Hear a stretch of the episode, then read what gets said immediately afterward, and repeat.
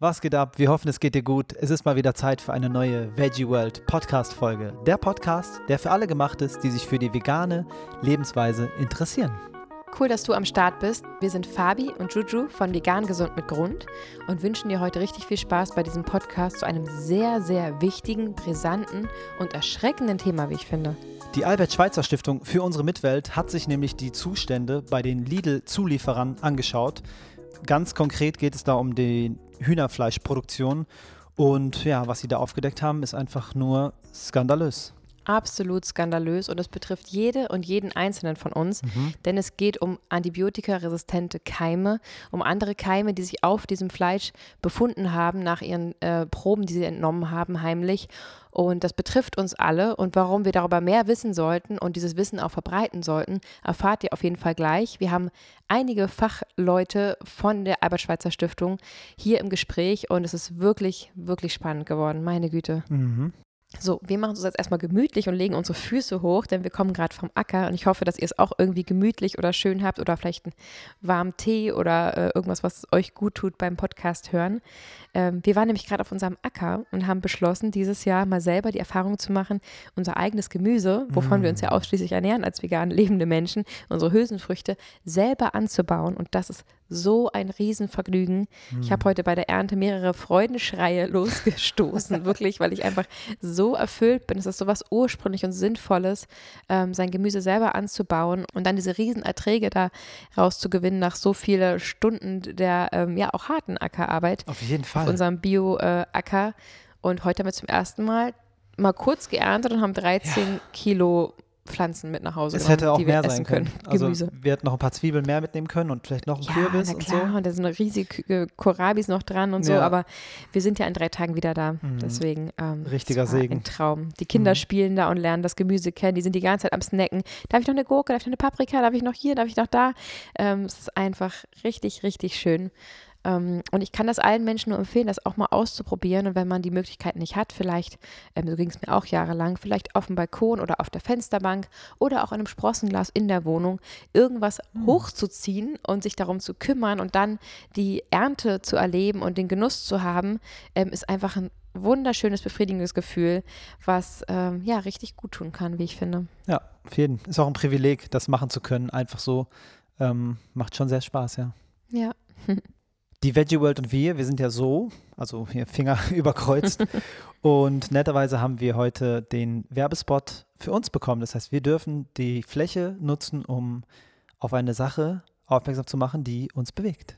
Oh ja, die bewegt uns wirklich, denn mhm. wir, ähm, Juju und Fabi von Vegan Gesund mit Grund, ähm, haben das große Anliegen, unsere Mission ist, die Tiere zu retten und Menschen zu inspirieren. Und auf diesem Weg hin haben wir auf verschiedensten Kanälen, von Instagram über YouTube bis hin zu Facebook und dem Podcast. Wir haben einen eigenen Podcast, Vegan Gesund mit Grund der Podcast. Äh, das sind so unsere gängigen Kanäle, mit denen wir versuchen und das auch schon geschafft haben, äh, viele, viele tausende Menschen zum Veganismus zu inspirieren. Und ähm, das war unser großes Anliegen, mit unserer Begeisterung, die wir für dieses Thema haben, andere Menschen mit anzustecken, ihnen zu zeigen, wie einfach es sein kann und wie schön es ist. Und jetzt haben wir uns den Kopf zerbrochen, wie wir dann noch weiter unsere Arbeit vertiefen können, noch mehr Menschen inspirieren können und was eigentlich wirklich die Hürden sind. Warum wollen manche Menschen nicht vegan werden? Warum bleiben manche nicht für immer dabei? Warum machen, setzen es andere nicht gut um, sodass sie vielleicht irgendwann wieder hm. wir haben uns überlegt, was noch die Hürden sind, wie können wir Menschen noch unterstützen, ähm, einfach und schnell und ja, in einer Gemeinschaft aufblühend äh, vegan zu werden und vegan zu bleiben, vor allem gut informiert zu sein.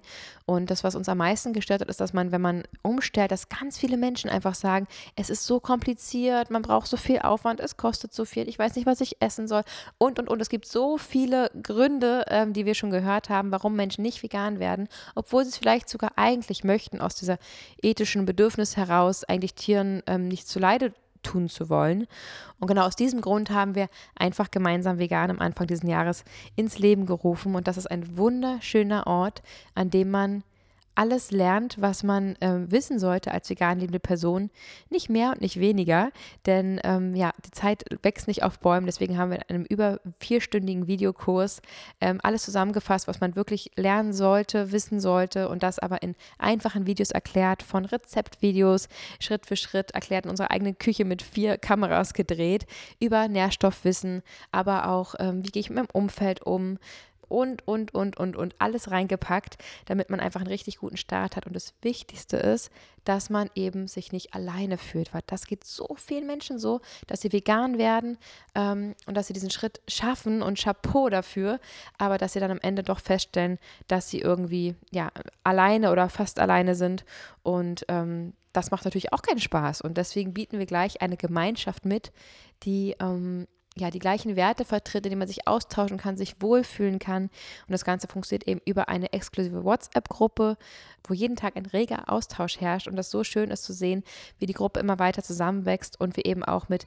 exklusiven Kurstreffen ähm, uns auch persönlich treffen können und dort einen Live-Podcast aufnehmen, leckeres Essen genießen und einfach eine gute Zeit haben, uns gegenseitig bestärken und so einen Safe Space haben, der einfach ein, ja, so durch dieses Jahr tragen kann. Und Vielleicht hört ihr einfach mal kurz selber rein, denn wir haben so ein paar Stimmen von Menschen äh, eingesammelt, die diesen Kurs schon gemacht haben. Einfach gemeinsam vegan. Auf jeden Fall hat mich der Kurs darin unterstützt, vegan zu bleiben. Einfacher und schneller geht's gar nicht. Probier das einfach mal aus. Für mich war der Einstieg in den Veganismus schwer, aufgrund meines Umfeldes. Hier wirst du Teil einer aktiven Gemeinschaft. Durch den Online-Kurs habe ich das entsprechende Fachwissen bekommen. Ich habe mir quasi immer ein Video angeschaut und nebenbei dann auch gleich noch mitgekocht. Keine Ahnung, wie komme ich denn jetzt an die richtigen Infos? Guck mal, dadurch, dass wir unserer Community seit Jahren zuhören, wissen wir einfach, was die häufig gestelltesten Fragen sind und welche Informationen du brauchst, um deinen veganen Lebensstil einfach umzusetzen und vor allem gut kommunizieren zu können. Wenn ich dann wieder so einen Hänger habe, kann ich da immer wieder reingucken. Super leckere Rezepte zum Nachkochen. Gerade im Thema Nährstoffe hatte ich zu Beginn auch große Probleme. Welche Nährstoffe du wirklich benötigst und wie du sie genau abdecken kannst, erfährst du in kurzen, kompakten Videos und mit einfach erklärten PDFs zum Ausdruck. Und gerade die Unsicherheiten am Anfang können da sehr schnell aufgelöst werden. Herzensempfehlung. Buche jetzt den Kurs und werde Teil der Gemeinschaft. Bei Einfach Gemeinsam Vegan. Den Weg zu einfach gemeinsam vegan findet ihr auf www.vegangesundmitgrund.de und checkt einfach mal die Show Notes, da haben wir euch auf jeden Fall den Kurs direkt verlinkt. Die Veggie World Messe ist ein Ort, an dem wir uns so wohlfühlen und schon so oft waren und auch schon Teil des Bühnenprogramms sein durften. Und es ist einfach auch ein Ort, an dem man sich austauschen kann, an dem viele, viele vegan lebende Menschen unterwegs sind, vegan interessierte Menschen ähm, dabei sind. Es gibt Stände mit ausschließlich veganen Produkten, egal ob Non-Food oder Food oder ähm, Essensständen, alles ist rein vegan und man kann da ganz entspannt durchschlendern. Diese Atmosphäre, die durch diese Hallen äh, schwebt, ist einfach richtig, richtig schön zum Wohlfühlen. Und dazu gibt es ein spannendes Bühnenprogramm. Und dieses Jahr hat die Veggie World noch zwei Termine, die ihr euch gerne mal eintragen könnt. Die beiden Städte, wo die Veggie World dieses Jahr noch am Start sein wird, ist Hamburg am 21.10. bis 22.10.23 mhm. und München am 11.11. .11. bis 12.11.2023. An einem der beiden Tage, und zwar in Hamburg, werden wir auch mit am Start sein mhm. und auch auf der Bühne sein. Was wir auf der Bühne machen, ist allerdings noch nicht ganz klar, denn es ist ein kleines Geheimnis. Noch ja. Noch ja. Aber ihr findet ja das Bühnenprogramm auch immer ähm, auf der Wedgie World Seite, wo ihr auch das super spannende Magazin findet mit vielen, vielen wichtigen Beiträgen, die man da ganz entspannt nachlesen kann. Und dort gibt es auch die Tickets. Und dort könnt ihr also auch bald sehen, wann wir am 21.10. in Hamburg äh, mit auf der Bühne sind. Wir freuen uns total, wenn wir euch da treffen und ihr uns auch ansprecht und wir ähm, uns unterhalten können und können es kaum erwarten, wieder mit dabei zu sein. Ich esse auf jeden Fall wieder die Pizza. Ja, ich auch, safe. und für nächstes Jahr gibt es auch schon zwei Termine. Und zwar geht es einmal nach Zürich am mhm. 9.3. und 10.3.24 und nach Düsseldorf am 23.3. und 24.3., wo wir auch wieder mit am Start sind. Oh ja, Düsseldorf und Hamburg. Ich freue mich drauf. Ja, total schön. Noch ein kleiner Tipp für alle, die ähm, ja, neu dabei sind oder die Veggie World noch gar nicht kennen. Ich finde, dass sich die zwei Tage am Stück immer echt lohnen, mhm. weil wenn man schon viele Bühnenprogrammpunkte miterleben möchte und trotzdem noch jeden Stand gesehen haben möchte und essen will und entspannt Pause macht zwischendurch, dann kann so ein Tag auch mal ganz schön voll sein. Also wenn man es wirklich ernst meint, dann hat man da ordentlich was zu entdecken. Und ähm, wir haben es schon mal gemacht mit zwei Tagen in Folge und das war mhm. deutlich entspannter, weil Voll. man einfach, ja genau, alle Programmpunkte sich anschauen kann, die einen interessieren und man trotzdem noch Platz für alles andere hat. Also check gerne mal die Tickets auf der Veggie Bird Seite und wir freuen uns total total, wenn wir euch da treffen können und euch vielleicht zu diesem wunderschönen Ausflug inspirieren durften. Das waren jetzt sehr viele Informationen. Jetzt geht's aber los mit dem Interview mit Diana von Webel von der Albert Schweitzer Stiftung. Hallo, Juju und Fabi. Schön, dass du mit am Start bist. Ja, vielen Dank, dass ihr äh, mich eingeladen habt. Ja, total gerne. Das äh, klang ja nur spannend, diese Anfrage, und wir ähm, freuen uns total, da jetzt mit dir sprechen, darüber sprechen zu können. Bevor wir da aber einsteigen, würde ich gerne was von dir erfahren. Bist du denn selbst vegan und wenn ja, wie kam es dazu? Äh, ja, ich ähm, bin seit, also komplett vegan seit Ende 2018 mhm. und ähm, bin schon ganz, ganz lange vegetarisch. Also ähm, das hat so vor zwölf Jahren ungefähr, 13 Jahren, wahrscheinlich 2010 ungefähr. Ähm, da ähm, habe ich von einem Tag auf den anderen aufgehört, Fleisch zu essen. Ähm, und habe damals schon kurz mal Veganismus probiert und das hat irgendwie einfach nicht so äh, zu meinem damaligen Lebensstil, also es erschien mir alles viel zu schwierig und kompliziert. Wohingegen mir das kein Fleisch mehr zu essen, das war echt so easy, wo ich so dachte, oh krass. Ähm, und dann wurde ich selbst Mutter vor acht Jahren äh, wir haben damals in äh, San Francisco gelebt. Mein Mann ist Softwareentwickler mhm. und hat dort gearbeitet. Und ähm, ah. als ich dann selbst gestillt habe, habe ich echt nochmal über dieses ganze Milchsystem nachgedacht und ähm, ja. habe quasi damals gesagt, okay, nee, das möchte ich nicht mehr unterstützen. Dieses, ähm, mhm. die Kühe immer schwängern und dann die Kälbchen wegnehmen. Mhm. Ähm, das erschien mir gerade, weil ich eben in dem Fall ja selbst so eine milchgebendes Tier war, ähm, ja. erschien mir das eben so grausam. Und dann habe ich erst aufgehört, ähm, Milch zu trinken, Joghurt und sowas habe ich eh nicht viel gegessen und habe das dann mhm. durch pflanzliche Alternativen ersetzt. Ähm, alles wirklich so schrittweise. Und ähm, dann habe ich immer noch ab und zu Käse gegessen. Und dann habe ich einen Artikel in der Zeit gelesen, 2018, ähm, wo ein Autor damals eben geschrieben hat, ähm, dass er mit in seinen 60ern dann vegan geworden ist. Ähm, und ich weiß nicht, dieser Artikel hat, hat irgendwas in mir ausgelöst und ich dachte, okay, also das mit dem Fleisch habe ich damals von einem Tag auf den anderen und never looked back. Mhm. Und das muss doch mit dem Käse auch gehen. Und dann habe ich ja. gesagt, okay, kein Käse mehr. Ähm, und das Letzte, was ich dann aufgegeben habe, sozusagen waren Eier, weil wir eine Familientradition hatten, immer am Wochenende Rührei und mein Mann, der jetzt nicht so der größte äh, Koch vor dem Herrn ist, aber Rührei kann er wirklich super. und dann okay. ähm, habe ich dann aber so kurz bevor wir nach Deutschland oder ich glaube, als wir wieder in Deutschland waren, habe ich gesagt, so no more Rührei for me. Ähm, mhm. Ich gucke jetzt, wie ich das mit dem Tofu Scramble hinbekomme. Und mhm. genau, also wir kamen dann Ende 2018, Anfang 2019 wieder zurück nach Deutschland. Und ich habe dann nach einem Job gesucht und wusste, dass ich in dem Bereich Landwirtschaft, Ernährung wieder wollte. Also da hat, ich hatte vorher für Sarah Wiener gearbeitet. Ähm, mhm. Und das hat mir immer viel Spaß gemacht und ich habe mich dann umgeguckt nach Jobs im veganen Bereich, mh, mhm. weil ich auch nicht so viele vegane Leute hier kannte und dachte, ähm, ich möchte das auf jeden Fall festigen. Und dann bin ich über die Ausschreibung von der Albert-Schweitzer-Stiftung gestolpert und ähm, habe im Mai 2019 dort als Kommunikationsleiterin angefangen. Wow. Wow. Das klingt ja nach einer relativ, ähm, ja, also für dich, dir kam es jetzt langsam vor, glaube ich, aber es klingt ja doch nach einer relativ schnellen Entwicklung. Wenn du sagst, Ende 18 vegan geworden, so ging es uns übrigens auch zur gleichen Zeit.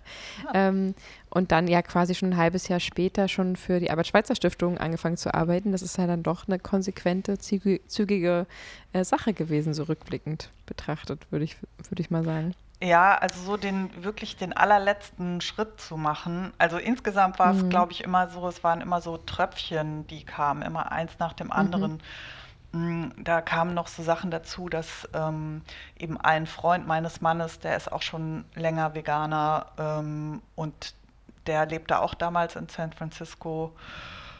Und immer wenn wir dann mit dem unterwegs waren, habe ich gedacht, ja, der kriegt das doch auch hin und der ist ja jetzt auch nicht irgendwie ähm, anders als ich. Und dann Mhm. ähm, eine Familie, die ich dort kannte, die sind äh, Brasilianer. Und in Brasilien wird ja auch sehr viel gegrillt, ähm, also sehr Mhm. fleischlastig. Und die ganze Familie ist, ähm, die haben damals, ähm, ich glaube, Dominion gesehen, die ähm, Hm. beiden Wow. Erwachsenen, und Mhm. sind auch von einem Tag auf den anderen vegan geworden. Und Krass. in den USA ist es halt auch noch ein bisschen anders, gerade glaube ich in der Bay Area. Also sie meinte, ich war dann halt beim Arzt und beim Kinderarzt und die haben alle gesagt, ja, ja, also sie wissen ja, worauf sie achten müssen und ähm, do it, it's good for you. Wo man hier Ja. ja, Cool. eher auf Skepsis stößt. Wow. Ähm, Ja. Ja. ja.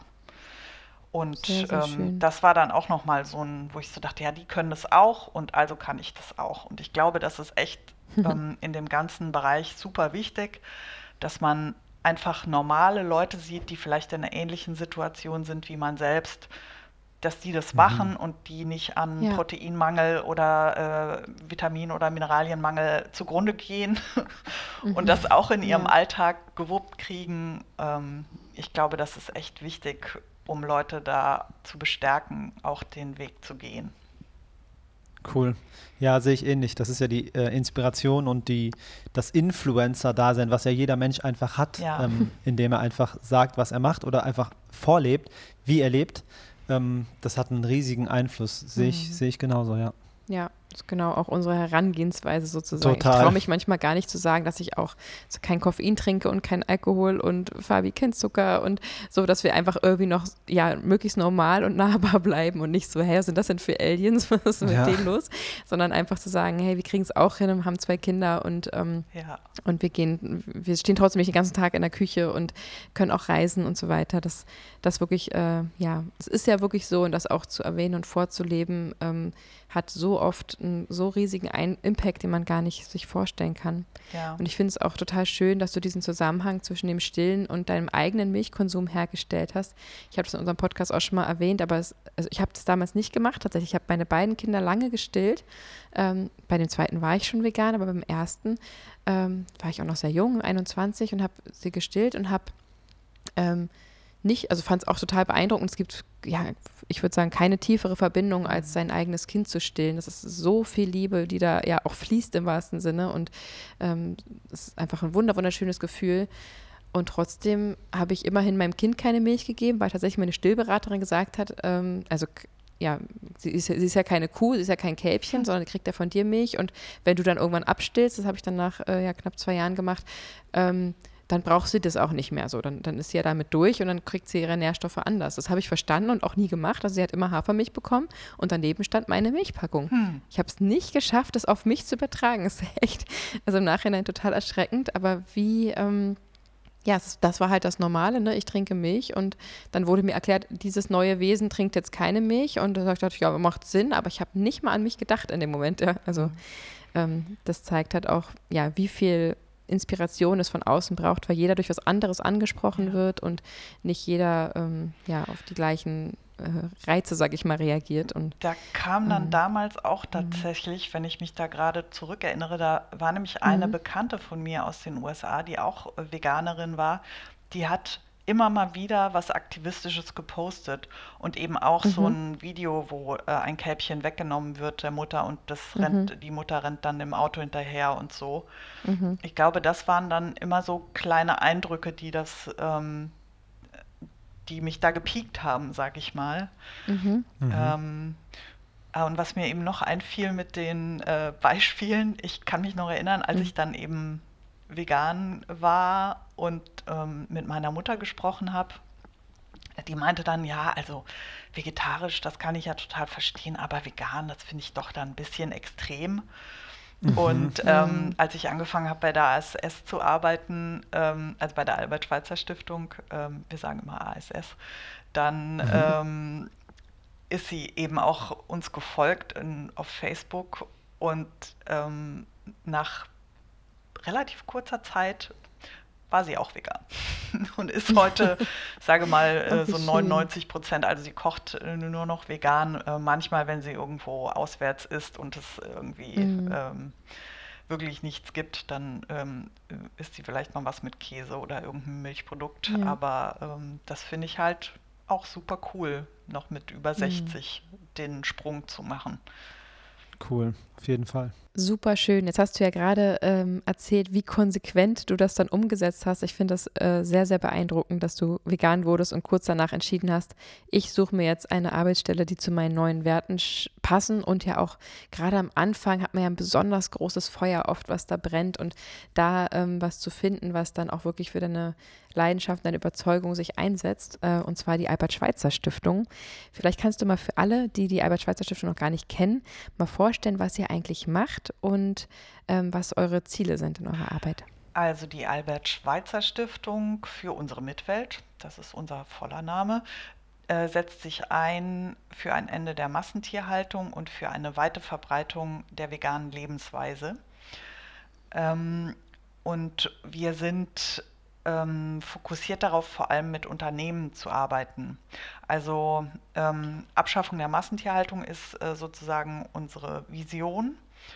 Und dahin ähm, kommen wir aber mit kleinen Schritten. Also wir sind, ich sage immer, wir sind so ein bisschen die Realos unter den Tierschutzorganisationen und ähm, sagen halt nicht, Mhm. weil wir, ich glaube, es ist relativ unrealistisch, wirklich zu sagen, okay, und ab nächstem oder übernächsten Jahr sind wir alle vegan und alle Tiere sind befreit. Ähm, also ich finde es total wichtig, dass es Organisationen gibt, ähm, die auch das fordern. Mhm. Ähm, unser Weg allerdings ist es Mhm. auch für die Tiere, die jetzt leben, Schritt für Schritt zumindest ja, besser ist, ist ein schwieriges Wort, finde ich, in dem Zusammenhang, aber es erträglicher Mhm. zu machen, ihr Leben in der ähm, Massentierhaltung. Und deshalb ähm, arbeiten wir mit Unternehmen und ähm, motivieren diese Unternehmen dazu, ihre Tierschutzstandards zu erhöhen und den Verbrauch an Tierprodukten zu senken. Und ähm, wir machen das schon seit vielen Jahren. Also wir haben ganz stark ähm, daran mitgearbeitet, dass es keine Käfighaltung, so gut wie keine Käfighaltung mehr in Deutschland gibt und dass die dann auch letztendlich Wow. politisch verboten wurde. Ähm, sagen wir, Politik ist ein bisschen langsam, ne? Eigentlich reagiert Politik immer erst, wenn, Ja. also gerade in so wirtschaftlichen Sachen, ähm, wenn die Unternehmen da eigentlich schon längst so weit sind. Und so war das ja bei den Käfigeiern auch. Es wurden Mhm. ja in den meisten ähm, großen Mhm.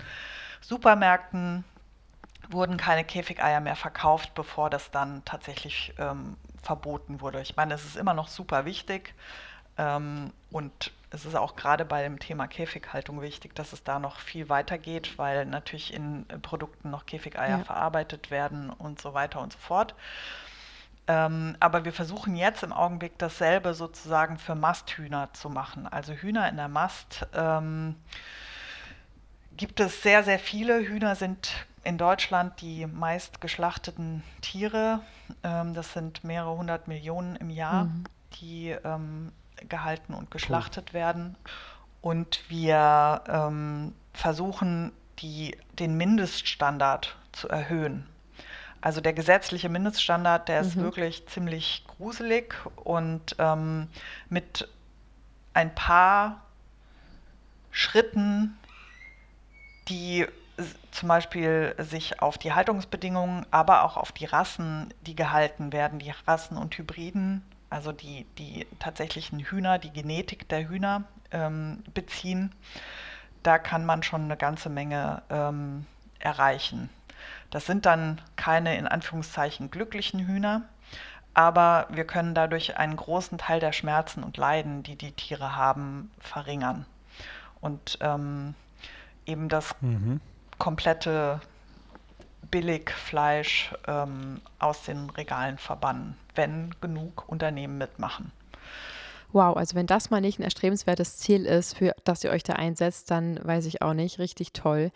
Und wir haben noch ein weiteres Beispiel mitgebracht, wofür euch einsetzt, was eure Arbeit ausmacht. Denn ihr habt ja äh, kürzlich erst einen fetten Lidl-Fleischskandal aufgedeckt, ein extrem wichtiges Thema.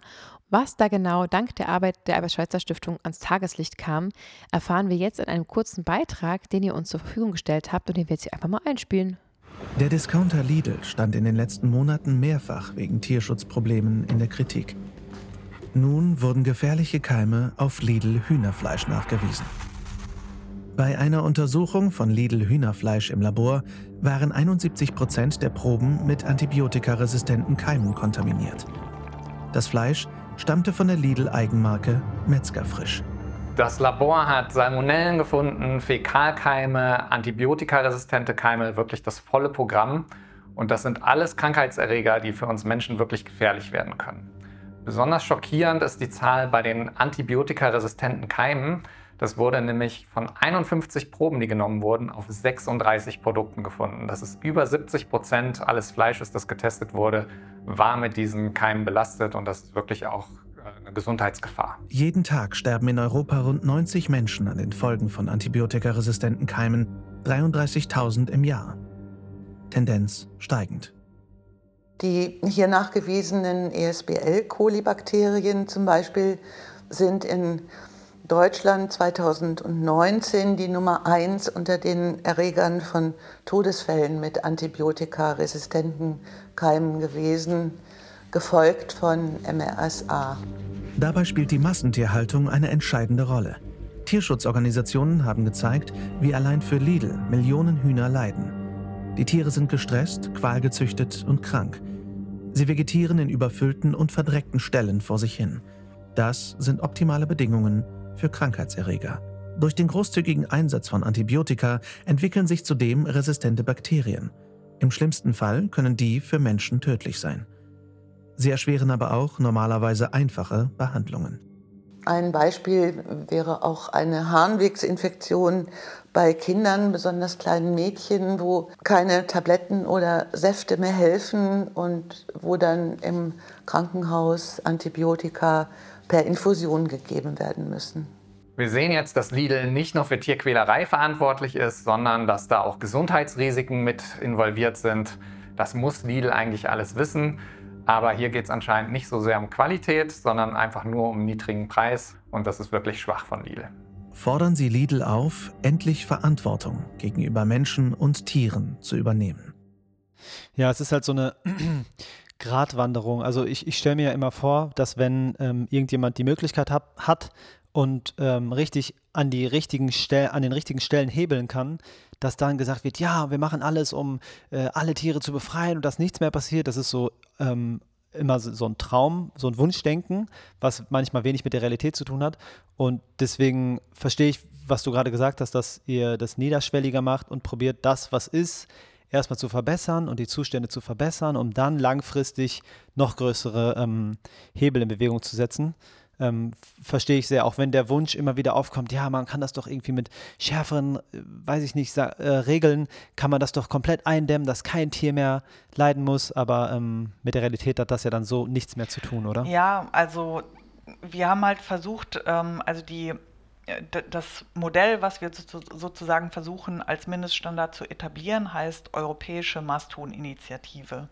Und die wurde mhm. von ähm, etwa 30 Organisationen ins Leben gerufen und ähm, die haben sich zusammengesetzt und geschaut, wo sind denn die größten Probleme, wo kann man für die Tiere am meisten ähm, rausholen, wenn man sich die Haltungsbedingungen anguckt. Aber wie kann man es so gestalten, dass auch die Unternehmen sagen, ja, okay, das ist was, womit wir arbeiten können. Also genau. sozusagen den wirtschaftlichen Faktor trotzdem noch mit im Blick behalten, so ähm, dass, dass es tatsächlich ähm, für Unternehmen umsetzbar bleibt und die nicht sagen, ja, ihr in eurem Wolkenkuckucksheim. Ähm, und das haben wir versucht mit der Europäischen Mastodon-Initiative und es gibt ähm, entsprechende Modelle auch in, ähm, auf anderen Kontinenten. Also das äh, Better Chicken Commitment ähm, heißt es dann in, in den Amerikas. Und ähm, weltweit sind jetzt schon 600 Unternehmen mit dabei, die das unterstützen. Das ist fett. Und in Wahnsinn. Deutschland sind es halt wirklich auch große Unternehmen und auch große Handelsketten wie Aldi und Norma und ähm, große, ich weiß, da denkt man nie an Restaurant, aber Ikea beispielsweise ist mittlerweile mhm. ähm, eines der größten, eine der größten Restaurantketten ähm, und ja, die haben sich auch committed mitzumachen. Und Lebensmittel, ähm, Lebensmittelhersteller wie äh, Nomad Foods, da gehört Iglo dazu, oder Caterer, große Caterer wie Sodexo, ähm, die mhm. eben wirklich einen großen Verbrauch an Tierprodukten haben und dem Fall Hühnerfleisch. Und die haben halt, sag ich mal, auch die Stellung, das durchzusetzen und zu sagen, okay, wir wollen jetzt nur noch dieses äh, Fleisch verkaufen, das nach, wo die Hühner nach diesen äh, Bedingungen gehalten wurden. Und ähm, dann müssen sich eben auch die Produzenten in Anführungszeichen, also die Hühnerhalter, mhm. bewegen. Ja, verstehe. Da würde ich gerne mal ganz kurz reingehen. Die europäische Masthuhn-Alternative, verlangt die drastische Haltungsänderungen oder wie können wir uns das vorstellen?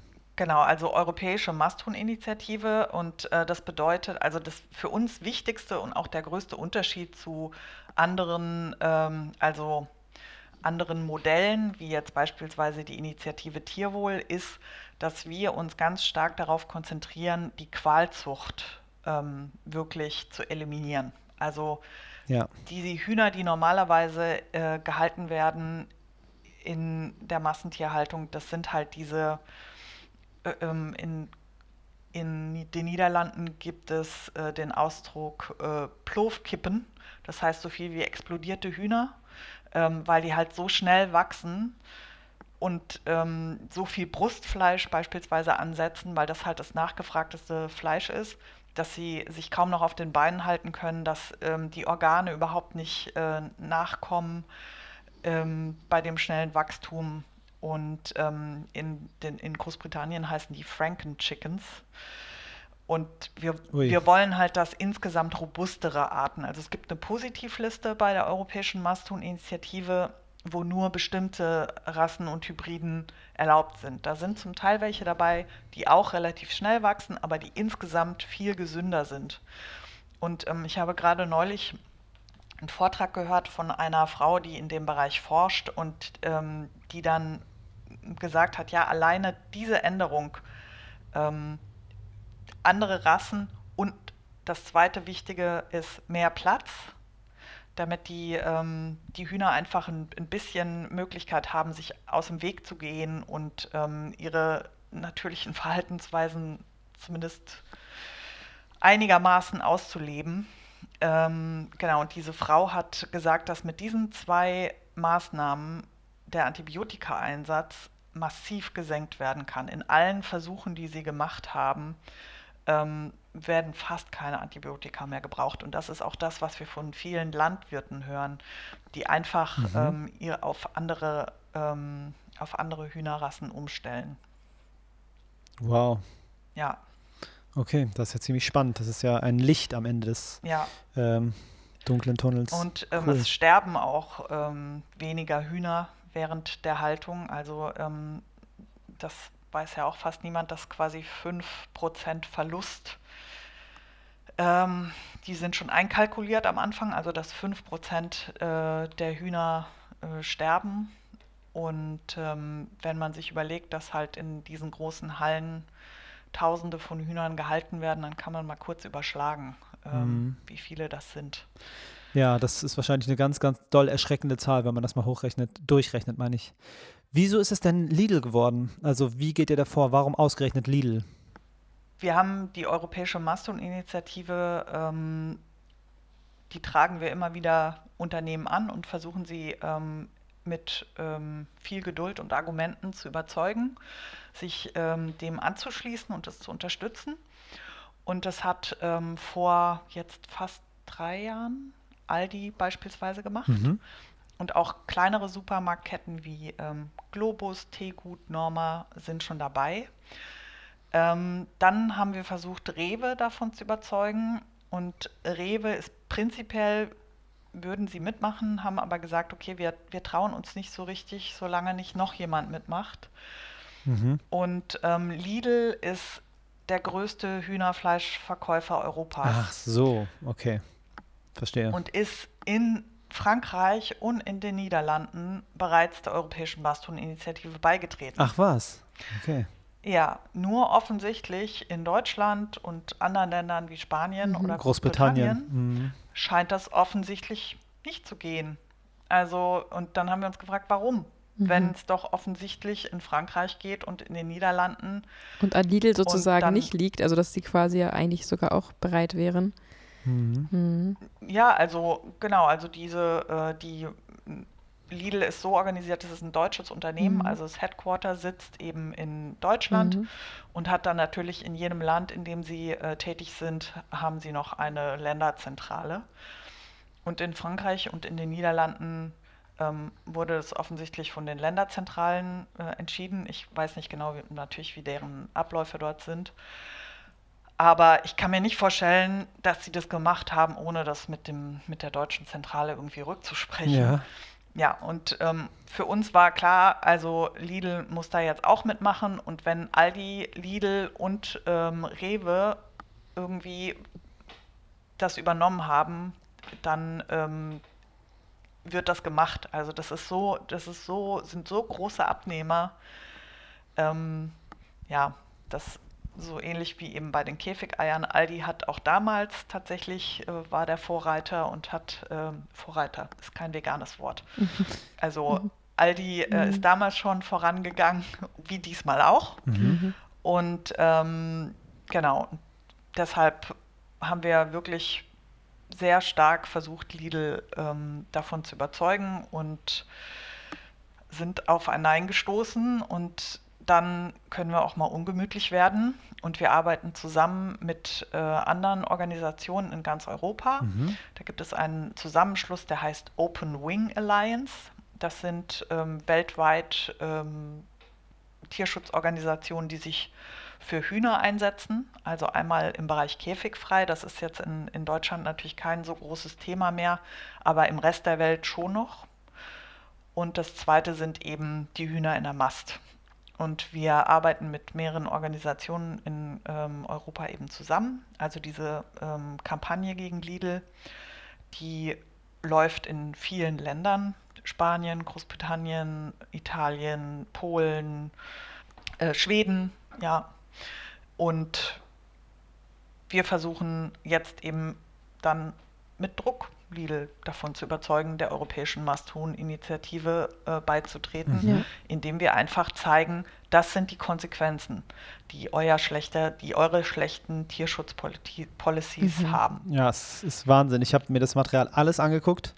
Äh, es war sehr belastend. Ich, wir sind ja jetzt auch seit fünfeinhalb Jahren vegan ungefähr. Ja, fast sechs Jahre. Ja. Bald sechs Jahren und äh, ich habe mir das trotzdem alles angeschaut und ähm, es ist verstörend, verschreckend und ich habe auch oft den naiven Gedanken, dass sich ja seitdem wir angefangen haben, bestimmt ganz viel schon getan hat. Mhm. Aber das sind ja brandaktuelle Aufnahmen, ähm, die mhm. zeigen, dass ja. die Uhr halt, was das angeht, einfach stehen geblieben ist. Und ja. dass die Haltung ja. sich, weiß ich nicht, äh, marginal vielleicht geändert hat, aber grundsätzlich der Tenor derselbe ist. Ähm, richtig belastend. Wir, wir, packen das mal in die Show Notes, die Videos. Ja. Äh, Mit bereitet, Triggerwarnung. Genau, bereitet euch kurz darauf vor, bevor ihr das seht. Das ist äh, harter Tobak, aber ein Blick in die Realität. Ja.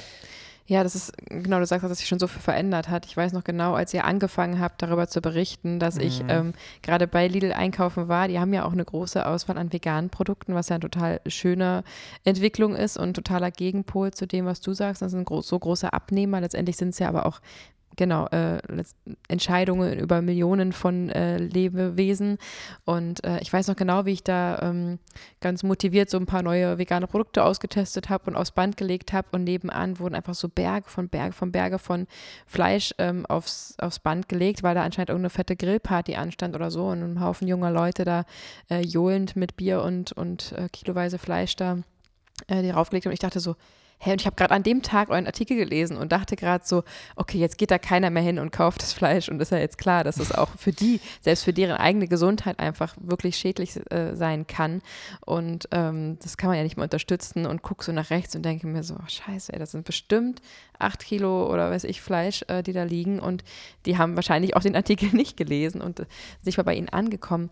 Habt ihr denn da ähm, also andersrum, dass, es, dass der Fakt klar ist, dass das grausam ist, dass Lidl darauf aufmerksam gemacht wurde, ist total wichtig.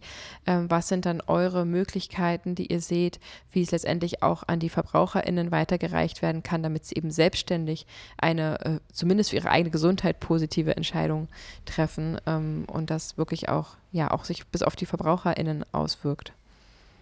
Hm. Also ehrlich gesagt, ich finde halt immer, es ist so ein bisschen der äh, leichte Weg, äh, sich da aus der Affäre zu ziehen für Unternehmen, mhm. indem sie sagen, ja, aber die Verbraucherinnen und Verbraucher, die wollen ja. das ja so. Ja, auf jeden Fall. Mhm. Und deshalb ähm, sage ich halt, ja, aber ihr bietet es ja auch an. Mhm. Natürlich ist jemand, der aufs Geld gucken muss, der kauft halt dann äh, das billigere Fleisch, aber ähm, wenn es halt ähm, ein, ein, ein etwas etwas teureres Fleisch nur gibt, ähm, was dafür aber, wo die Tiere jetzt nicht so ganz doll leiden müssen, ähm, dann kaufen die Leute auch das. Mhm. Wenn es einfach dieses, ähm, dieses Billigfleisch nicht mehr gibt, dann ändern sich auch die Gewohnheiten. Ja. Mhm.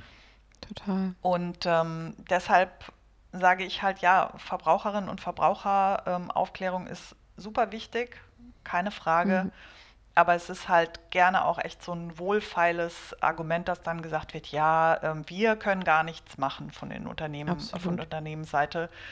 Ähm, die Leute kaufen ja immer nur das Billigste. So. Ja. Und ich glaube einfach, das stimmt nicht. Es gibt da ähm, auch Untersuchungen zu. Da haben wir auch einen Artikel neulich zu gehabt auf unserer Seite.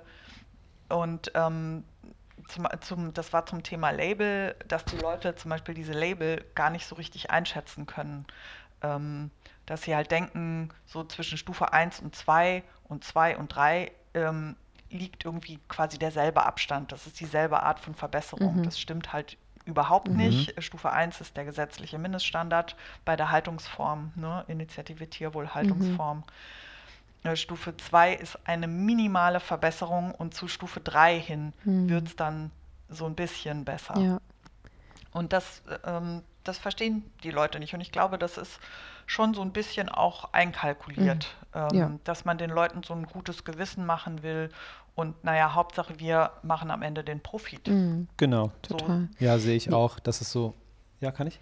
Ja, klar. Äh, ich sehe das auch so, dass es natürlich so äh, Trust-Zeichen dann auf dem Fleisch gibt, damit die Leute sich irgendwie äh, wohler fühlen, es zu kaufen, aber dass es kryptisch dargestellt ist und nicht klar greifbar, also warum das so gemacht ist, mhm. ist, finde ich, auch eindeutig, ja. ja.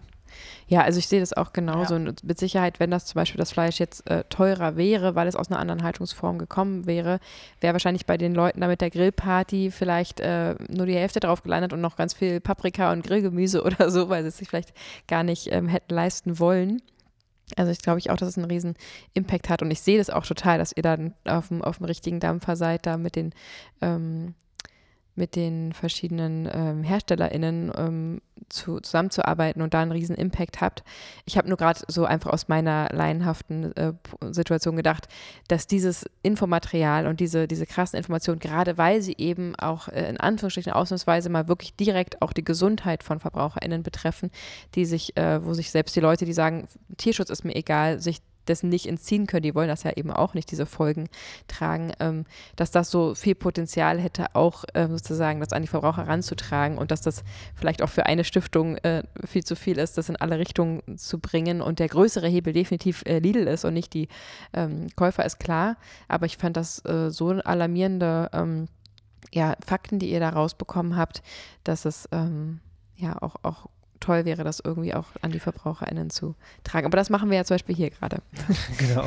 genau. Genau. genau. Ja. Und ähm, wir haben auch äh, ganz tolle ähm, ehrenamtlich Aktive, die ganz viele Aktionen gemacht haben vor Lidl-Märkten und ähm, die auch, also die sowohl diese schlimmen Haltungen gezeigt haben, als auch ähm, Aktionen gemacht haben zu den Befunden mit antibiotikaresistenten mhm. Keimen.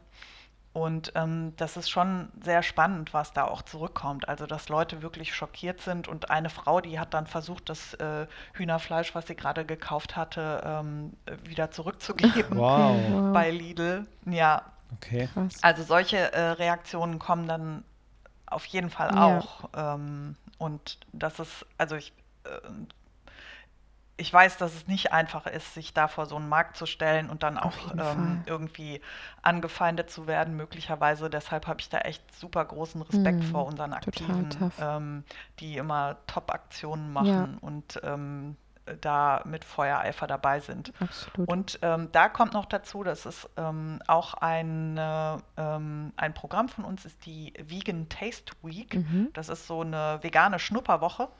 Das ist sehr, sehr niedrigschwellig, also nur eine Woche, noch nicht mal einen Monat mhm. wie bei Vegan Hero. Mhm. Ja.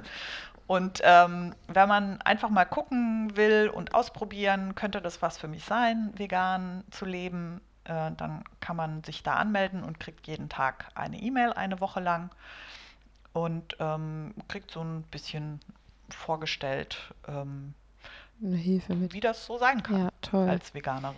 Ja, und ganz ehrlich, bei uns hat die Woche damals ausgereicht. Ähm, Fabi hatte auch den Impuls, wir haben damals durch eine Dokumentation umgestellt und er hat wirklich nach zehn Minuten Pause gedrückt und ich hatte für mich schon entschieden, ähm, ich will vegan werden ab sofort, ich will das nie wieder unterstützen. Das war Hope for All damals die Doku und Fabi mhm. hat auf Pause gedrückt und guckt mich an, als äh, wirklich als Fleischliebhaber damals noch und sagt zu mir, wollen wir das mal für eine Woche testen? Also es war auch direkt der Impuls zu sagen, eine Woche kriegt man mal hin, ne? da muss man nicht gleich alles umstellen. Ja. Und wir waren äh, ja, wir waren direkt überzeugt. Und das war so ein bisschen für uns, dass wir uns nicht direkt verpflichten, das für immer zu machen, sondern wir testen es mal eine Woche. Ähm, aber das hat keine Woche gebraucht, um zu wissen, dass wir definitiv dabei bleiben. Also von daher ist es, glaube ich, auch ein ganz, ganz guter äh, Rahmen, ganz gute Zeit die ihr da gewählt habt. Und ja, genau, vielleicht auch an der Stelle gerade, du sagst gerade selber, ehrenamtliche HelferInnen. Wir haben auch immer wieder begeisterte Podcast-HörerInnen, die auch gern aktiv werden wollen, die gern was für den Veganismus machen möchten. Welche Möglichkeiten haben denn unsere HörerInnen, euch in eurer Arbeit zu unterstützen? Ähm, also es gibt, ähm, was ich gerade gesagt habe, es gibt in vielen Städten AGs, mhm. Aktionsgruppen, die ähm, in äh, mehr oder weniger regelmäßigen Abständen eben so Straßenaktionen machen und dabei Eintragungen für die Vegan Taste Week sammeln. Also den Leuten sagen, hier, probiert es doch einfach mal eine Woche äh, aus, hier könnt ihr euch anmelden ähm, oder eben auch mal bei einer Unternehmenskampagne sich vor den Laden stellen und dort einfach eine Protestaktion machen oder vor Ort sind bei irgendwelchen, ähm, keine Ahnung, veganen Festen und dort einen Infostand machen oder auch ähm, bei, bei anderen Straßenfesten. Da kann man auf jeden Fall ähm, mitmachen. Da gibt es auf unserer Seite den Button aktiv werden und da gibt es so verschiedene Möglichkeiten. Dann kann man sich auch, wenn man sagt, okay, das ist mir jetzt doch ein bisschen too much, ähm, kann man sich in unseren Aktionsverteiler eintragen lassen kriegt dann ab und zu eine E-Mail, zum Beispiel wie jetzt bei den Kampagnen, ähm, und wird gebeten, eine Petition zu unterstützen oder ähm, bei einer Online-Aktion mitzumachen. Also das heißt dann kommentieren bei einem Unternehmen und die aufzufordern oder mal eine E-Mail zu schicken oder anzurufen. Zum Beispiel bei Lidl haben wir eine Petition und europaweit haben wir jetzt schon 300.000 Leute, die diese Petition unterstützen. Super. Und das ist echt schon ähm, ziemlich cool zu sehen. Das ist laut, und auch ja. Wenn, äh, und auch wenn wir eben bei so, wenn wir zu Online-Aktionen aufrufen, dann sieht man dann, dass ähm, unter Lidl-Posts eben mehrere Kommentare kommen. Hier Lidl, was ist denn mit euren Hühnern und äh, er, erhöht doch mal eure Tierschutzstandards ja. Ähm, ja, sehr cool. Also checkt das super gerne mal aus. Wir packen auf jeden Fall die Arbeitsschweizer Stiftung unten in die Show Notes. Geht da gerne mal auf die Webseite. Da findet ihr auch nochmal die Möglichkeiten, wie ihr euch ähm, einsetzen könnt und äh, ja auch euch anschließen könnt. Und ich kann nur sagen, dass dieses Gefühl, etwas zu unternehmen, gerade in einer Zeit, wo man gerade eine Ohnmacht fühlt und gerade sagt, ähm, es geht gefühlt gar nicht voran und ähm, ich bin vielleicht sogar die Einzige oder der Einzige ähm, in meinem Umfeld, was, was kann ich tun, sich da anzuschließen und vielleicht, selbst wenn man mal ein introvertierter Mensch ist, in diesem Moment mal zu sagen, heute stehe ich mal in dem Stand hier und habe irgendwie einen Rücken und Infomaterial und heute traue ich mich mal in ein Gespräch zu gehen und vielleicht sogar auch ähm, ja, jemanden zu überzeugen oder so, darauf aufmerksam zu machen, was da für ein Leid hintersteckt. Ich, ich weiß noch, wir haben mal eine E-Mail bekommen von Leuten, ähm, die haben gesagt, die sind seit 30 Jahren vegan, ein Paar und haben noch nie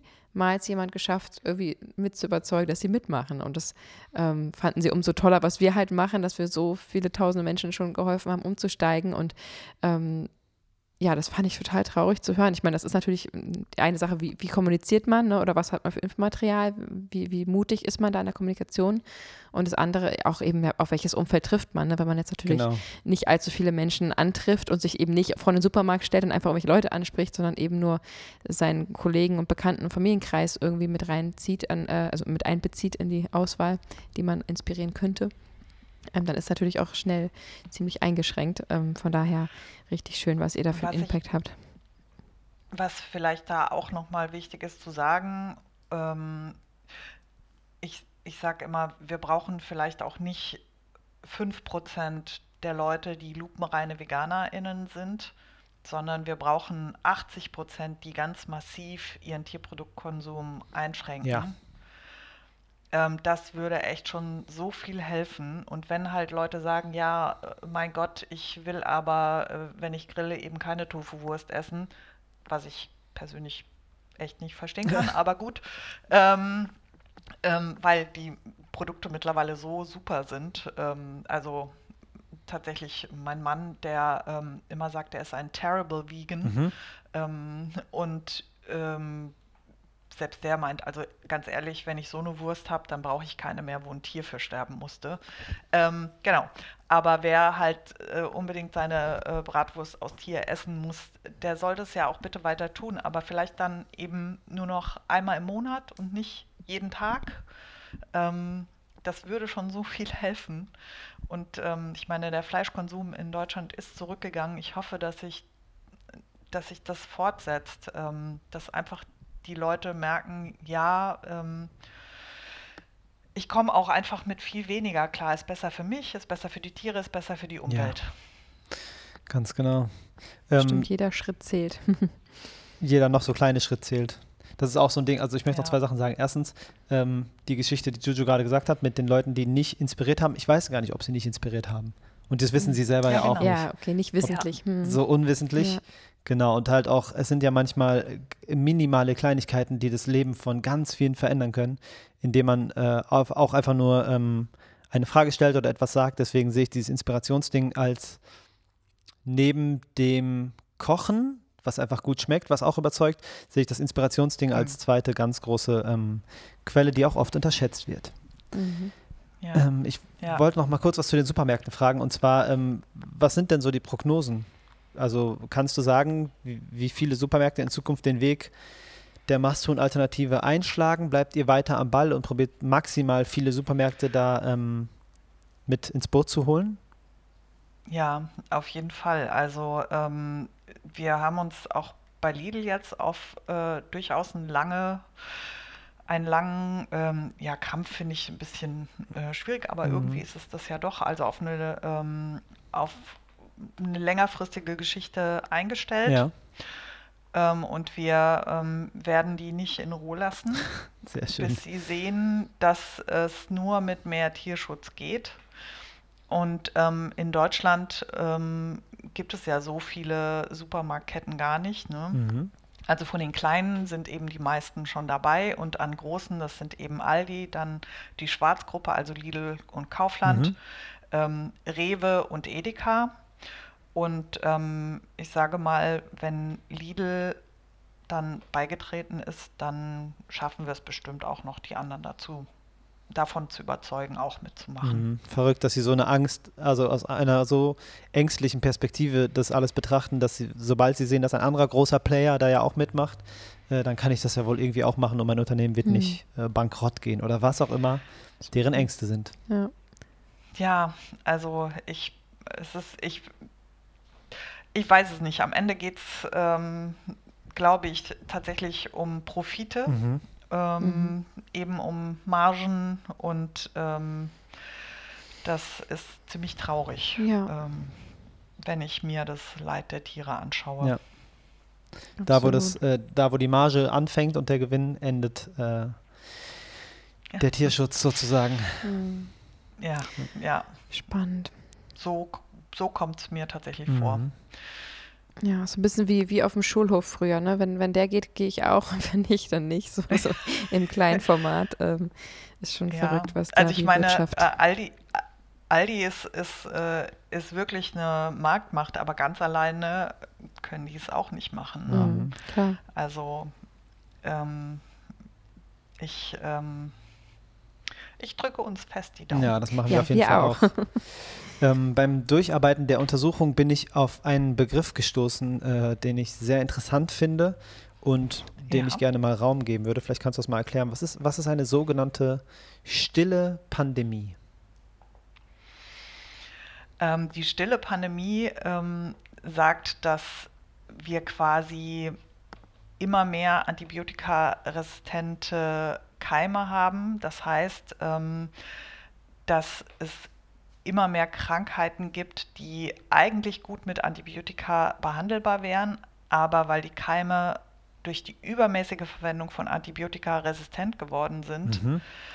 ähm, helfen eben die Antibiotika nicht mehr. Und man muss halt echt mit ähm, so super starken Hämmern dann rangehen. Und wenn man Pech hat, hilft gar nichts mehr. Und man stirbt einfach an einer normalerweise an einem Keim, der normalerweise gut mit Antibiotika zu behandeln äh, wäre. Mhm. Ähm, genau, mhm. und das, es gibt halt immer mehr antibiotikaresistente Keime. Es ähm, wird nur nicht so viel darüber gesprochen. Mhm. Und ähm, ja.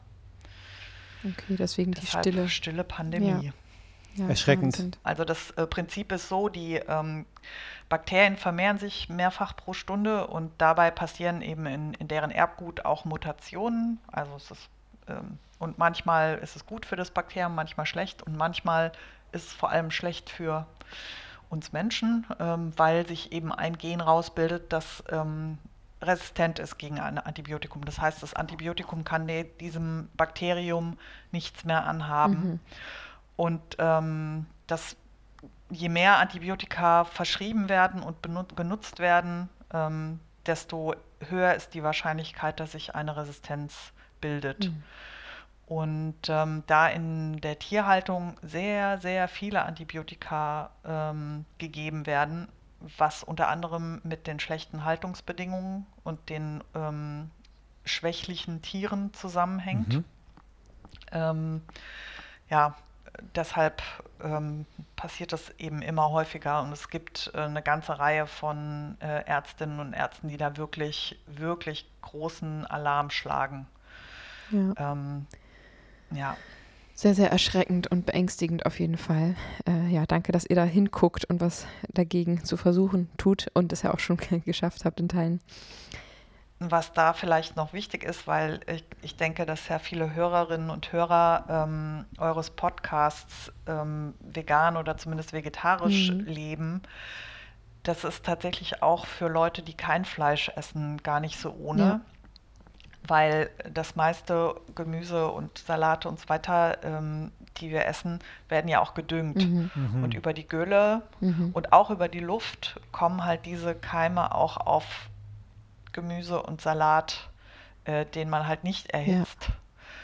Und da ähm, ist man dann sozusagen auch mit im Boot. Ja. Ähm, also es nutzt nichts ja zu sagen, ach ja, das geht mich nichts an, weil ich esse ja eh kein Hühnerfleisch. Ja, ja aber ähm, indirekt bist du dann halt trotzdem betroffen und ähm, mit, mitgefangen. Auf ja. jeden Fall, ja. ja. Schön, dass du das sagst. Wir haben in unserem Podcast tatsächlich auch eine, eine ganze Episode dazu gemacht, biozyklisch veganer Landbau. Mhm. Ähm, oh ja, die sind mhm. super. Ja, die ja. sind einfach wirklich, die haben es verstanden, möchte ich mal vorsichtig sagen. Mhm. Ähm, ja. Und wie die das, Lösung wäre. Ja. Das ist auf jeden Fall sehr unterstützenswert und da hoffe ich genauso wie ich hoffe, dass die Albert-Schweitzer-Stiftung einfach nur ihre Ziele erreicht und riesengroße Wellen schlägt, hoffe ich, dass für den äh, biozyklisch veganen Landbau, der natürlich wesentlich kleiner ist als die Albert-Schweitzer-Stiftung, ähm, dass das auch angenommen wird und ganz groß wird und ja, ja. Den, den Platz in der Gesellschaft kriegt, den er, den, den er verdient hat, ja zum biozyklisch veganen Anbau haben wir auch ein, ähm, nicht nur einen, sondern ich glaube mehrere Artikel mhm. ähm, auf der Seite. Wir sind auch Mitglied im Förderkreis biozyklisch veganer Anbau ja, und toll. ich finde es wirklich ganz, ganz großartig, was die machen und ich hoffe, dass sich da viele Landwirte ähm,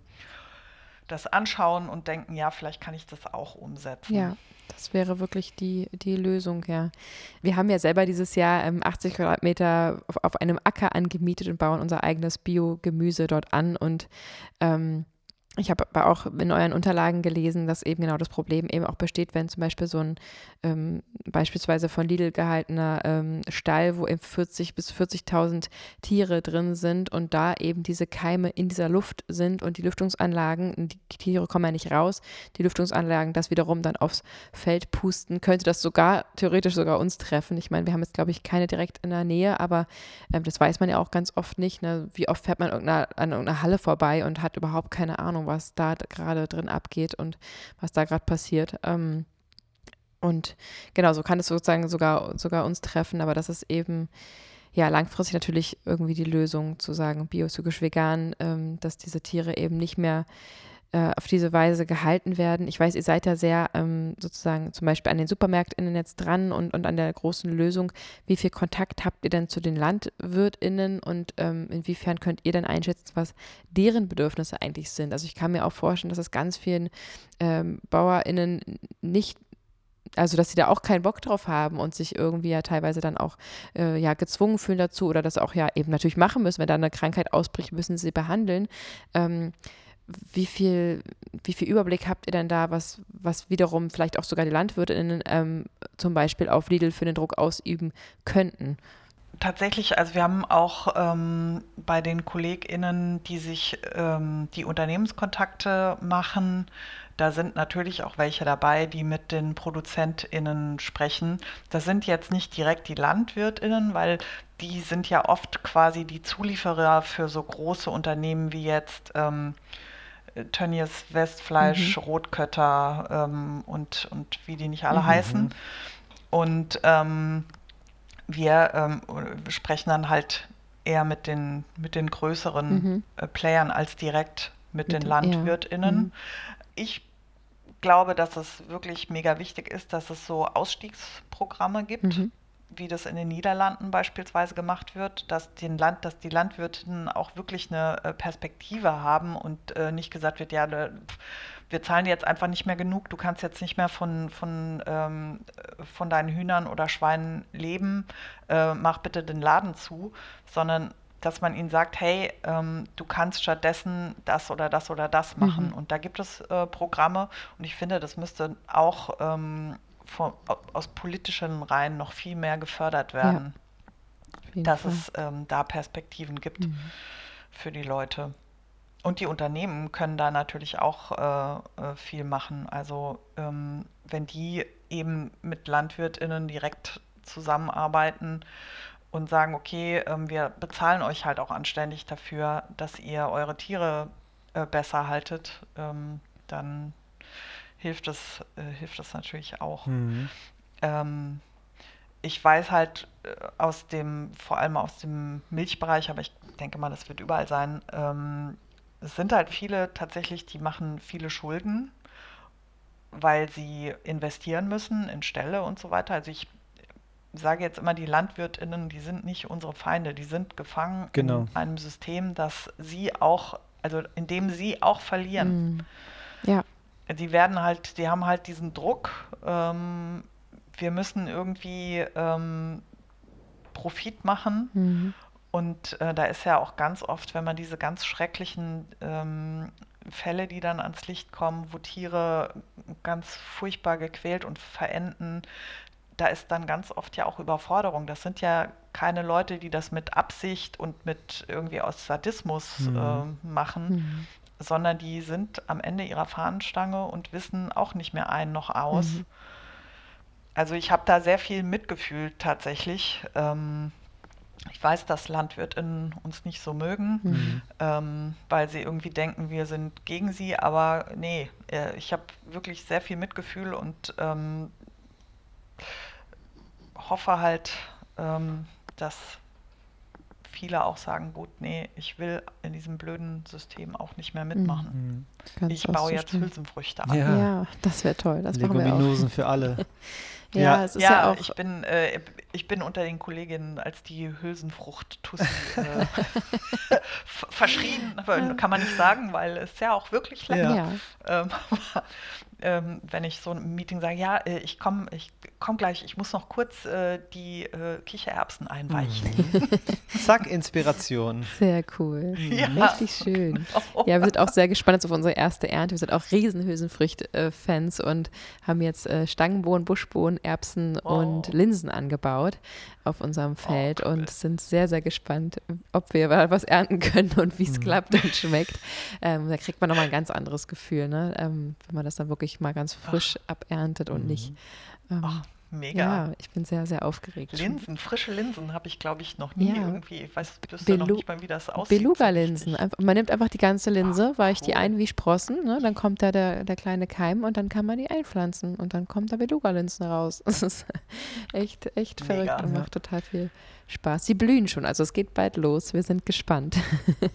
Ähm, Juhu. Ich Ja. möchte noch was zu deiner wunderschönen Perspektive auf diese LandwirtInnen sagen, weil ich das, ähm, ich finde das schön, dass du das sagst, weil es ist, es ist ja erstens naheliegend für die LandwirtInnen, dass sie euch als Feindbild haben, weil sie äh, sehen nur Albert Schweitzer, okay, es geht um irgendwie Tierschutz und Tierwohl, die wollen uns wahrscheinlich irgendwie an die Wäsche, also die wollen äh, das, die Wäsche. die, die wollen uns ans Geld, das, das wird uns Probleme bringen und so. Und Mhm. augenscheinlich ist es klar, dass ihr dann erstmal in die Situation des Feindbildes rückt. Also kann ich es ja nachvollziehen. Mhm. Und dann finde ich es halt sehr schön, dass du das einfach offen aussprichst, dass die äh, gefangen sind. Ne? Don't hate the player, hate, hate the game. Es, die sind halt im Mhm. System drin und probieren auch nur irgendwie klarzukommen. Und ich finde, dass Menschen oft vergessen, dass wir irgendwie alle nur irgendwie irgendwo drinstecken und probieren, das Beste daraus zu machen.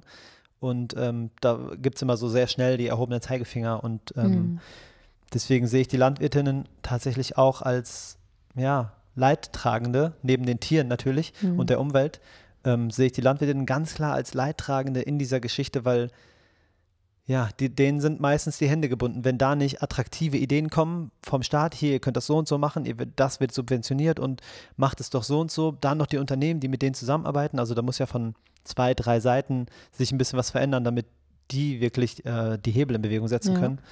Deswegen finde ich das sehr schön, dass du die LandwirtInnen ähm, so gut gesonnen bist und das einfach aussprichst. Finde ich, Ja. äh, finde ich sehr cool. Ja, und es wird Vielen ja Dank. subventioniert, aber eben genau in die andere Richtung, damit sie Genau. irgendwie genauso weitermachen können, wie sie machen können, wie sie es gerade tun und das trotzdem irgendwie äh, so ja halbwegs profitabel bleibt. Ähm, Mhm. Genau, und dieses immer nochmal ein bisschen die Haltungsform verbessern, ist natürlich für die Tiere total wichtig. Sehe ich auch total den Punkt, den ihr da macht. Für die ähm, LandwirtInnen am Ende ist natürlich äh, frustrierend. Nee, jetzt müssen sie wieder umbauen, wieder investieren, wieder ja auch subventionieren, um wieder ein paar Zentimeter mehr, was für das einzelne Tier natürlich total wichtig ist. Ähm, aber sie natürlich irgendwie frustriert sind und am Endeffekt zu sagen, und das ist jetzt leicht gesagt, ähm, genau, ich, ich höre auf, ich baue Leguminosen an oder ich gründe einen Lebenshof oder was auch immer das dann am Ende ähm, ist, wäre sozusagen die wünschenswerte, der wünschenswerte Schritt, aber dahin zu kommen im großen Stil. Ähm, ja, also ich habe so, so gef- das Gefühl, ich kenne da jetzt keine Studien zu, aber dass die Landwirtinnen, die aufhören, ganz häufig ähm, aufhören, weil es wirklich wirtschaftlich nicht mehr geht und nicht, ähm, weil sie derart gut aufgeklärt wurden oder, oder ja, einfach mal in den Arm genommen wurden und gesagt, komm, guck mal hier, äh, die, die Kuh und das Kälbchen, das, das geht nicht, dass man die trennt, äh, das, das siehst du doch auch so. Ähm, das ist glaube ich, seltener der Fall, dass das in die Richtung ge geguckt wird, sondern eben eher aus wirtschaftlichen Gründen dann umgestellt wird. Das macht ja zum Beispiel Ho der Hof Nahe so schön, dass sie da wirklich ähm, vorleben ähm, und zeigen, wie, wie es eben funktionieren kann, wie man zum Beispiel einen Lebenshof aus seinem, aus seinem ähm, Betrieb äh, umwandeln kann und dass Super. das auch Ja. möglich ist und auch man auch davon leben kann tatsächlich. Ja. Ja, da gibt es in Thüringen äh, auch ein schönes Mhm. Beispiel. Das äh, ist das äh, Herzmut mit äh, H, also wie Mu. Mhm. Das war ähm, auch ein, ähm, ein äh, Milchbauer, Mhm. ähm, der mit einer Veganerin äh, zusammengekommen ist. Und ähm, hat dann auch aus seinem Hof einen Lebenshof Oh. für Kühe gemacht. Also Oh. die quasi die, das letzte Kälbchen, was die Kühe bekommen haben, durften sie dann tatsächlich behalten. Mhm. Wow. Und äh, diese Herde lebt eben jetzt dort. Wow. Oh, Und ähm, das ist auch ganz, ja, Mhm. also äh, das fand ich auch eine ganz, ganz tolle Geschichte. oh, so, so Und schön. ähm, ich meine, also Fakt ist, die Tierzahlen müssen massiv reduziert Mhm. werden. Da beißt ja die Maus keinen Faden ab. mhm. Und ähm, jetzt ist halt die Frage, in was für eine Art von Tierhaltung wollen wir äh, dann in Zukunft ähm, investieren Mhm. von, aus Politikseiten. Und im Augenblick sehe ich da halt noch keine Lösung, ähm, die irgendwie nachhaltig äh, auch nur in Ansätzen Ja, ist. auch nicht mal den Willen, überhaupt eine Lösung Und- zu finden. Ne? Da würde es ja erstmal beginnen. Ja. Mhm. Ganz vorne. Mhm. Naja, da, da gibt es, glaube ich, äh, da wird auch ganz schön gemauert. Ähm, Ja. äh, ja, es ist vielleicht nicht äh, die beste Konstellation, um äh, eine einvernehmliche Lösung zu finden, die da gerade in Berlin äh, am Hebel sitzt. Liebe Diana, wir bedanken uns von Herzen für dieses schöne Gespräch. Wir könnten noch ewig weitermachen. Wir sind, Ja. ich bin gerade ganz erfüllt und begeistert zu hören, was für Menschen da hinter dieser Albert-Schweitzer Stiftung stecken. Total schön, da einen Einblick bekommen zu haben. Vielleicht kannst du noch ganz kurz sagen, wie viele ihr eigentlich seid im Team? Wir sind ähm, in Deutschland 35 und wir haben noch eine Schwester- äh, oder eine Tochterstiftung in Polen. Äh, da sind es äh, vier Leute. Wow. Und ähm, genau, an der Stelle auch Shoutout an alle Kolleginnen, ihr rockt. Super. Absolut, ja. Wie äh, Fabi sagt immer so schön, Liebe geht raus. Vielen Dank, macht weiter so. Und ihr lieben HörerInnen, ähm, genau, checkt das gerne mal aus. Die Arbeit ist super unterstützenswert. Und wenn es nur ein äh, Follow auf Instagram ist oder so, ähm, alles hilft irgendwie, euch da auch ein bisschen zu supporten und euch den Rücken zu stärken für eure wichtige Arbeit. Vielen Dank. Ich danke euch. Total gerne. Lass es dir gut gehen und ähm, eine schöne Zeit in Amerika.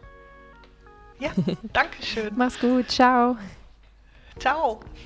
Wenn dir der Podcast gefallen haben sollte, dann zeig es doch, indem du dem Veggie World Podcast folgst und ihm einfach eine gute Bewertung gibst. Das wäre wunderschön. Und von uns gibt es bald schon wieder eine neue Episode. Und bis dahin wünsche ich euch eine wunderschöne Zeit. Und hoffentlich sehen wir uns auf der Witchy World. Ganz genau, lasst es euch gut gehen. Ciao.